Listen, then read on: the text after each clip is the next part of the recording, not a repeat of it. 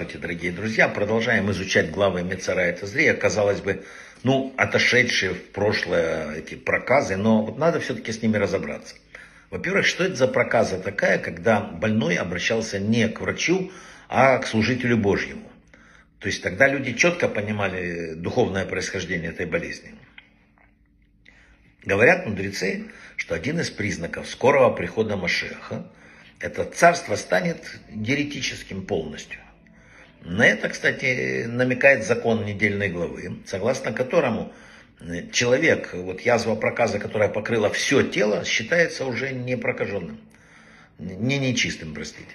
То есть, смотрите, пятно, 2, 5, 7, если полностью уже, все. Этому много объяснений. Одно из них вот такое – Сами посмотрите, э, что происходит в мире. Написано, что опять те же мудрецы сказали, а что такое царство станет павшим ересь? Написано, что правительства все станут теоретическими. Ну, посмотрите сами направо-налево, увидите, как близки мы к периоду Машеха. А, язвы вообще появлялись э, очень интересным образом. Э, например, язва на голове была причиной только одна. Это гордыня, и других не было. В отличие от язв, которые появлялись по телу и могли быть признаками, что человек много говорит, не то говорит, и многих других причин. Почему? Потому что сплетни это внешние вещи, да, ну, все видят, все знают там. А гордыня, гордость такая, которая съедает человека изнутри, она внутри сидит. Она может съедать человека десятки-десятки лет. И чтобы избавиться от нее, написано, нужно очень-очень трудиться.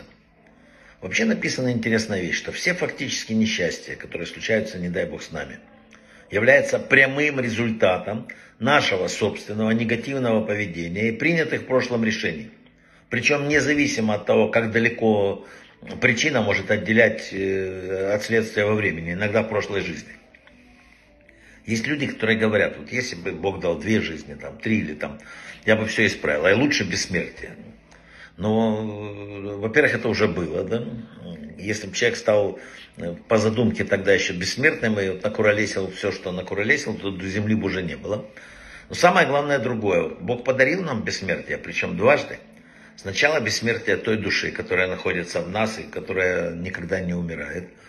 Но зная, какой человек обычно существо недоверчивое, и все хочет пощупать, да, он подарил нам, написали мудрецы, и другое бессмертие. В этом мире – он сказал, что плодитесь и размножайтесь. Ребенок, написано, в духовном мире связан с душой родителей. В духовном мире это абсолютное продолжение. Иногда существуют проблемы. Либо человек сам не хочет иметь детей, бывает такое. Бывает, что наказание такое сверху приходит, кармическое тоже за что-то. У евреев это еще сложнее. В еврействе, ну, смотрите, тысячи предков евреев, от Авраама Авейну. Страдали, проходили через насильное крещение, через э, крестоносцев, через сарацинов, через что хочешь. Во всех странах мира их убивали, что отрекитесь от э, религии. И что получается, что они сохранили это, раз ты сегодня пришел в этот мир.